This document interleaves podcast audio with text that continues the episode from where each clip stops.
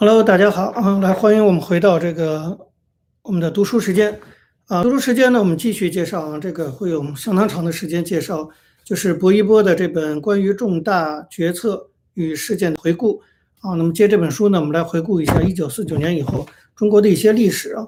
那这些历史当然也是啊，介绍给大家，一来是还原真相，二来呢，其实以古鉴今呢，我们也给今天哈提供一些历史的参照系。你比如说，我今天要讲的这个三反五反运动，这可以说是中华人民共和国历史上很有名的一个运动啊。那么这个运动我们知道，目标针对的就是所谓的工商资产阶级啊，就是今天的私营企业啊等等。那么呃，介绍到三反五反运动呢，其实就是在我们讲这段历史的时候，你可能会感觉到非常的眼熟啊。那么我们看到今天的习近平。在这里打击补教业，打击游戏产业，打击一些大的这个高科技公司啊等等。其实作我作为一个学历史的哈，我对这个中华人民共和国史非常的熟悉。带着这种对历史的熟悉，我在看今天习近平的这个所作所为啊，我真的是觉得非常的非常的眼熟啊。好，回过头来我们介绍一下三反五反运动。虽然大家都听说过哈，那到底怎么回事？我想有些年轻人可能已经不知道了。那么薄一波呢，作为中国这个建国以后主管经济金融工作的这个主要领导人啊，那么三反五反运动就是他亲自主持的，毛泽东就任命他来主持。这个三反运动先是先发起的是三反运动，反贪污浪费啊等等啊这些就我都背不下来这一堆啊，反正是一九五一年年底开始发动的。那么发动这个反反贪污啊、反浪费啊等等三反运动呢，这个中央指令薄一波。啊，担任这个这个整个运动的总指挥，主要的目的啊，这场运动主要目的就是打击民族资产阶级。这个问题我早就讲过，就是中共一建政之后就面临着问题，就中共的意识形态是要消灭资产阶级、消灭私有制、建设共产主义。可是中共要治理国家，又需要有钱，又要保留一定的民族资本主义的发展，要不然钱哪来，对不对？工人上哪去领薪水？所以共产党纠结的很。那么，刘少奇跟毛泽东的分歧也是这么产生的。但是从一九五一年底你就看得出来，哈，这个三反运动在毛泽东的亲自推动下开展起来，就是才两年不到就开始折腾。建国刚刚两年，毛泽东就开始折腾了，忍不住内心的一万匹草泥马，就开始准备要打击这个民族资产阶级。那么主要的手法，尤其值得注意，就是群众运动。共产党啊，从建国一开始。就是用群众运动的方式来整治经济秩序，我觉得我这句话非常重要，大家一定要记得。共产党最习惯的做法就是用政治的，尤其是用群众运动的方式来整顿经济秩序。某种程度，一九八九年镇压学生运动也是一种程度的整顿经济秩序。这个题外话我们就不多讲，但请大家一定记住我这句话哈，惯于。用群众运动的方式整顿经济秩序。那么今天你看中共是不是在做这件事情？但是中共要搞什么反贪污浪费，搞搞这个打击民族资产阶级运动，哎，他不能说我就是要消灭民族资产阶级，他打的旗号呢叫做增产节约。你看这名字多好听，是吧？就跟现在习近平打的旗号就说着这个解放学生，不让让小学生有太多包袱。你听起来当然很好听，其实他真正的目的怎么是这个呢？对不对？他还有几个小学生的孩子，他才不管呢。共产党那个时候搞三反，要打民族资产阶级，也是说我们要搞增产节约。那么，其实我想未来啊，这个我们也会看到啊，就中国，我觉得也会出现类似这样的三反运动，而且也会用群众运动的形式。现在习近平一个很主要的一个趋势，我觉得就是开始重新操弄民粹主义和群众运动。某种程度讲，小粉红网络小粉红就是一种群众运动。这些小粉红本身就是红卫兵的雏形，再大几岁，这帮人都是红卫兵。现在就张嘴骂人，抬手打人。你再等等他们大几岁，他要不是红卫兵才怪呢。那么回过头来说，当初一九五一年底发动这个反贪污浪费为主的三反运动，一开始矛头还针对的是中共党内的所谓腐败分子。所以大家知道很有名的哈，就是运动中，当时呢这个老革命天经地。地委的两任书记，前任书记刘青山，现任书记张子善贪污，报道了张很多人，这两个是中共的革命元老哈，那个战功显赫，很多人给他说情。到毛泽东呢，毛泽东就说无论如何必须得枪毙啊，就把这两个人枪毙了。哎，天津的地委书记算是相当高级的干部了啊，当然，大家可以想象，这就像习近平的反腐一模一样。我们阅读中华公人民共和国历史，你越会在习近平现在所作为、所作所作所为身上哈，看到太多毛泽东的影子啊！这就是一例啊，所谓的反腐。你以为共产党到了习近平才开始反腐的呀？一九五一年就反腐，天津地委书记直接枪毙，比今天习近平的反腐来的还厉害。今天习近平还没有枪毙什么高级干部呢啊！如果反腐运动真的有用，就那毛泽东时代反腐就好了，怎么到习近平又反腐？说多了啊，那么对于这个三反运动，毛泽东非常非常的重视啊。毛泽东为什么那么重视啊？毛泽东重视到什么程度呢？他几乎薄一波在回忆录里写，他说三反运动一开始，每天晚上薄一波在那等电话，电话一响就得冲进中南海给毛泽东报告。啊，毛泽东睡觉他也没个点儿，他醒了就随时要听报告，所以薄一波也够折腾的。但那时候他们还年轻，几乎每天晚上都要听总指挥的报告。你想毛泽东重视到这个程度，当时呢说贪污旧币一亿元，那时候的人民币还用旧人民币啊，一亿元以上叫大老虎，一亿元以下到一千万元之间的叫小老虎。所以整个中共开展打虎运动，跟国民党学，跟蒋经国学哈，开展打虎运动。打虎运动呢，风起云涌的时候，就是三反运动高潮的时候，就是一九五二年的二月一号。北京市召开了整个公审大会，几万人参加。在这次会上，开始大开杀戒，开始杀人。当时呢，判处了两名机关干部死刑啊，当场就拖着就给杀了。那么，其实三反运动呢，目标是针对党内的腐败分子，它是毛泽东的一个政治铺垫，它是为五反运动做准备的，为消灭工商资产阶级做准备的。三反运动为什么要以党内的腐败分子为主要攻击目标？就是为了向外界证明，或者向全国证明说，你看，现在我们中共内部已经出现了腐败分子。那这些腐败分子怎么来的？谁腐蚀的他们？就是那些工商资产阶级腐蚀的他们。所以三反运动是个苦肉计。我个人觉得啊，真正的目的是五反，五反针对的就是工商资产阶级啊。那么三反就是要证明说，资产阶级正在腐蚀革命队伍，在向共产主义进攻，这也是一种引蛇出洞。我要强调的就是。在以后我们讲中华人民共和国历史的时候，我要再三的提醒，引蛇出洞是毛泽东和中共最常使用的一种群众运动的手法，就是他跟你说，我们要改好了，我们现在开始要讲言论自由了，我们鼓励你批评我，你快批评我两句吧。好，你就批评他了，批评了就给你关起来了，这就给你杀死了，有可能还，对吧？这共产党最爱干这一套。后来到了一九五七年反右，我们就更看得到引蛇出洞啊等等，啊这个。这是以史以史为鉴哈，我们要当心未来呢。我们还看到很多次毛泽东用这种方式。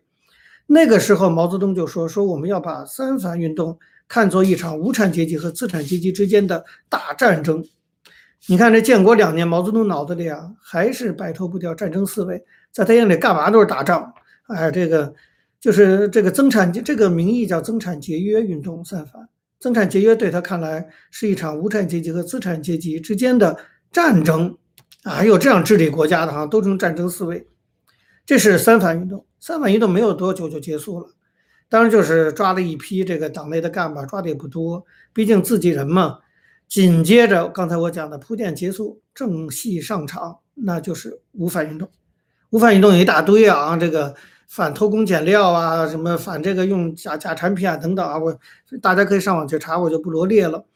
那么这个五反运动矛头就直接指向党外的工商资产阶级了，罪名就是说这些工商阶级哈贪污，然后呢就是他们比如说那时候正在打战打仗抗美援朝，他们在订单里头偷工减料，破坏抗美援朝等等，以这个名义开展了一场全国范围的五反运动，那么也是用群众运动的方式发展店员工人检举揭发资本家。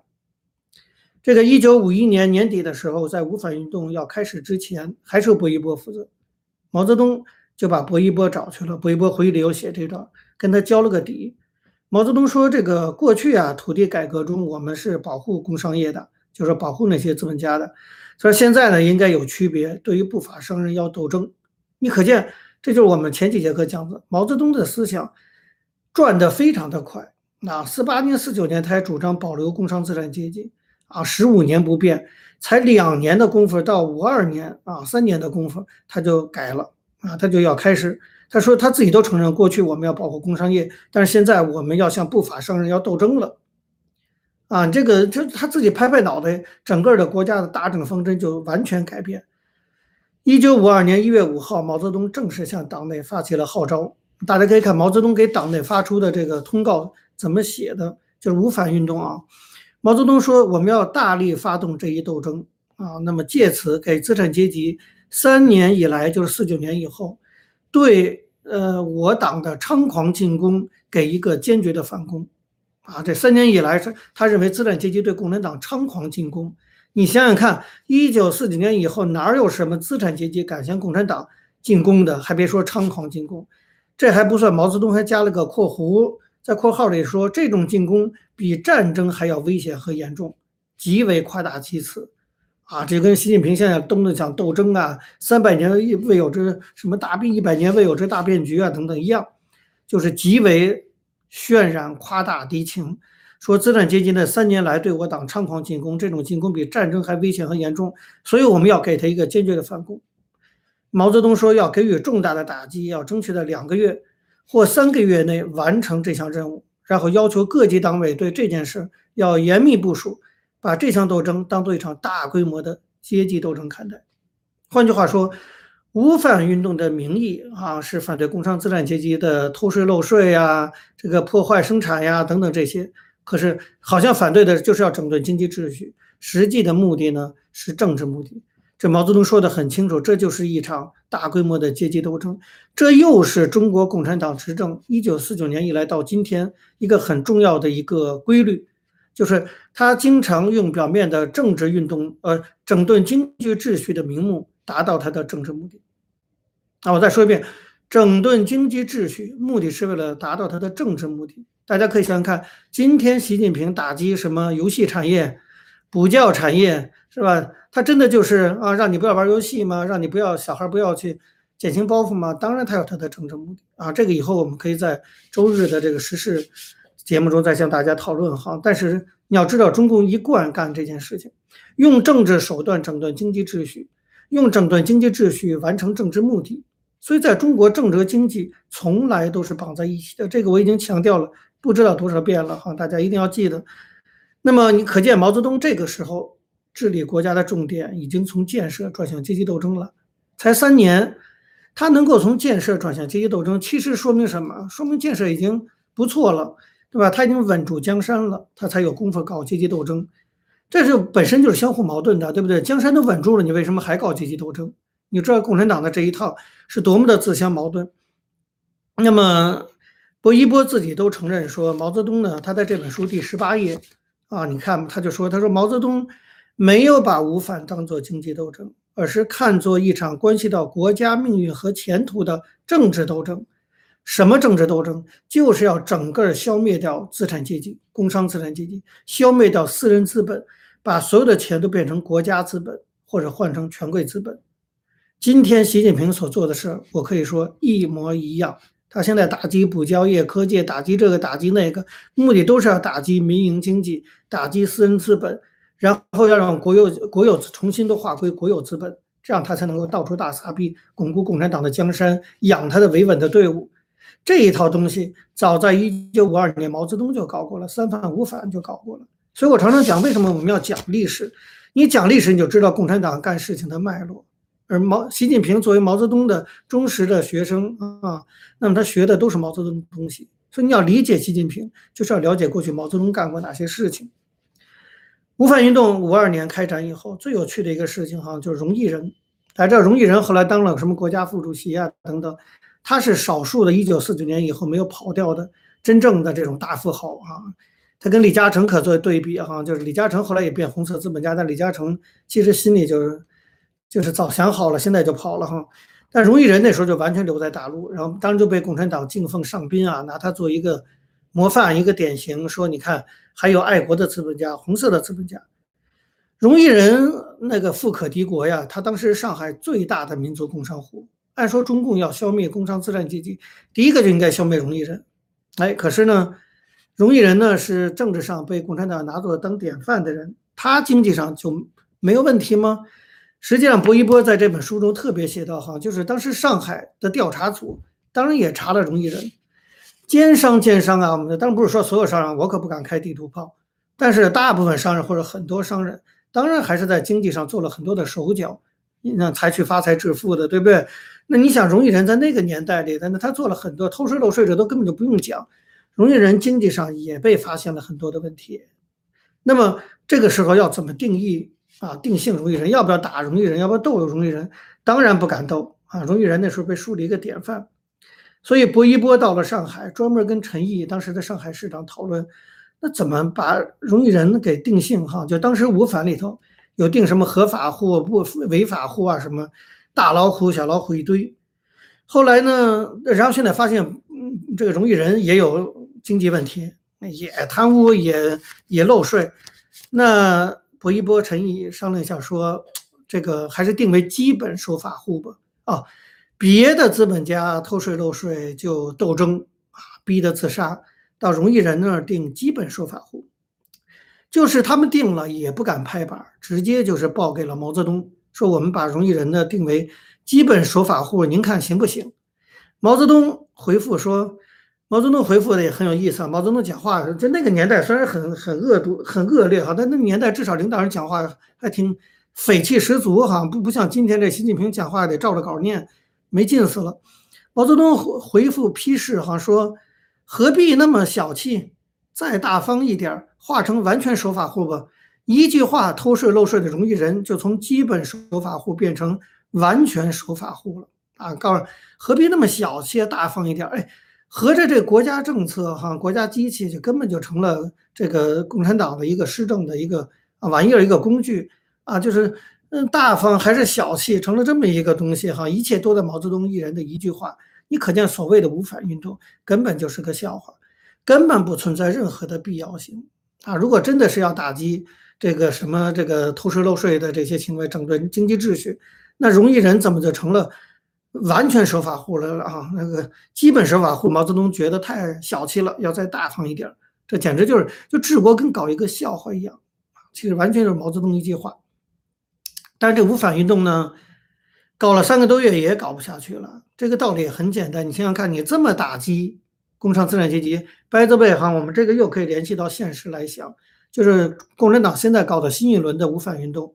来打击补教业、科技，打击各种各样的民营企业，包括阿里巴巴，包括腾讯，打击这个滴滴出行等等，搞得下去吗？啊，反正无反运动当时搞了两三个月就搞不下去了，原因跟今天一样，很简单，你这么打击这些产业，你这经济怎么办呢？对不对？这些资本家都被你斗死了，谁开工厂啊？所以无反运动搞着搞着，哈，影响了大批的工商户，那些工商户都不敢干活了，纷纷的停业。大批的工商户，上海工商户停业会有什么结果？大批的工人失业，嗯，工这个国家的领导阶层没工作没饭吃了啊，然后经济发展停滞，军事订货也减少了，谁还敢订货呀？对不对？抗美援朝那比如说要军装，没人敢接这批货，不敢给你做军装。万一你说我们是不是这个偷工减料，给我们枪毙了怎么办呀？所以整个地方上经济就开始凋敝，随着这个政治运动发展。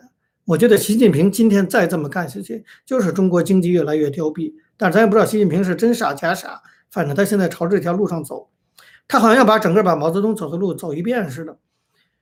那么邓小平，包括邓小平在内的地方上的领导人啊，就有意见了。中央毛泽东抽风在那搞无反运动，但地方领导人受不了，对不对？因为他们在地方上，他们看得到整个经济凋敝，让他们自己钱税收都收不上来了。更严重的是，出现了大规模的资本家自杀的现象。自杀现象在上海出的尤其多，那当上海资本家最多嘛。为此，毛泽东专门找了薄一波，说：“你去趟上海看看怎么回事。”薄一波就奉命去了上海。他在这本书里，哈他自己写，这个他就给写出来了，别人写出来就给判刑了。他说：“我去之前呢，就知道上海已经抓了两百多个资本家。他说资本家自杀四十八起，死了三十四个人。为什么自杀四十八起，死了三十四个人呢？说明还有十四个人。”自杀未遂呗，那就是，反正你看这无反应，短短两个月内哈，这是薄一波说的哈，真的假的咱们也不知道，但是最少最少是四十八人，薄一波不可能是吧？这个这个不可能就是保守的去讲，所以最少四十八人，他实际上应该是隐瞒了真实的数字。但我们就按他的数字讲，短短两个月，上海资本家四十八个人，啊，那么后来当然有别人的回忆，就说从黄埔那个外滩过哈，就眼就眼看着资本家从楼上跳下来，跟资本主义经济萧条在华尔街跳街一样哈，就是跳楼一样。你就是这场无反运动，不仅是经济凋敝，而且出现资本家自杀的情况，非常的严重，好多资本家自杀，还有被斗死的。上海尤其严重，上海冠生园有名的哈，我们这有上海朋友的话就知道，那冠生园的老板就是活活被斗死，啊，这样子的情况下，毛泽东慢慢的下令说减缓运动的力道，整个这个运动到五月二十号，无反运动就停止了，不能再搞下去了。那不过虽然无反运动停止了啊，但是整个工商资产阶级元气大伤。你想死的死，抓的抓，斗的斗，整个气焰真的就是被彻底打垮了。这个无反运动的目的算是真正达到了。无反运动的目的根本不是那无反，目的就是要打垮工商资产阶级，作为整个一个阶级给他打掉。对此啊，共产党的文件中说的非常非常的明确。薄一波这本书里引了一个文件，就是一九五六年二月中央政治局会议，在这次会议上呢，就是对无反运动做了一个中央做了一个决。结论，中共中央做了一个结论，说，作为一个阶级来说，经过三反五反，资产阶级已经被工人群众和工人阶级领导的国家的威力压倒了，完全压倒了。薄一波还加了个评论啊，这评论我觉得特别一针见血。薄一波是讲这句话也不怕哈，这个泄露国家机密。薄一波说，五反以后，民族资产阶级事实上不可能再照旧生存下去了，除了接受社会主义改造，别无选择。这波一波的，你就知道说，一九五二年那场血腥的无反运动，逼得那么多资本家被斗、被打、被关押，然后自杀，那场血腥的目的是什么？成功的达到了目的，就是薄一波说的，民族资产阶级事实上不可能再继续生存了。你除了接受社会主义改造，没有别的选择。这句话大家想想看，会不会发生在今天的中国和明天的中国，或者明年的中国？就是什么马云为代表这批哈。或者什么新东方这批，早晚有一天啊，就是如果让习近平这么干下去，按照一九五几年毛泽东的那种做法干下去的话，就会出现这种状况，就是民族资产阶级不可能照旧生存，除了接受社会主义改造，别无选择。这个薄一波在一九五二年的判断，那么在二零二二年、二零二三年，我觉得我们会有可能再次见到。好，那么且让我们看看未来是不是会出现新的。这种三反五反运动哈，那么通过三反五反运动把整个工商资产阶级打垮，那么中共在城市里的统治算是稳固住了啊。那后来这个工商资产阶级就纷纷社会主义改造啊，纷纷的就把自己的钱就交给跟腾讯现在这些公司似的啊，把自己的股票股权都让给国营企业，然后自己就做个经理或者领领点定金回家就退休回家了，就出现这种情况。那整个的这些原来的私人工商业的财产全部没收归国有。然后中国开始完全在城市里，完全就是国家掌控了一切，城市就算政权稳固了。城市政权稳固之后，接下来要对付的就是农村了。啊，那城市稳住，中共是从农村包围了城市，然后进了城，进了城稳住城市之后，回过头来还是要稳定农村，因为农村稳定不住，政权还是不稳定。那么中国到底要怎么整治农村？怎么样让农村能够稳定下来？在这件事情上，毛泽东和刘少奇。再次发生了严重的分歧，什么分歧呢？我们下文书再表啊。好，那我们有这个报名参加的这个我们学员，还是回到脸书我们学习平台上可以继续讨论。好，那其他朋友我们就下周再见，谢谢大家。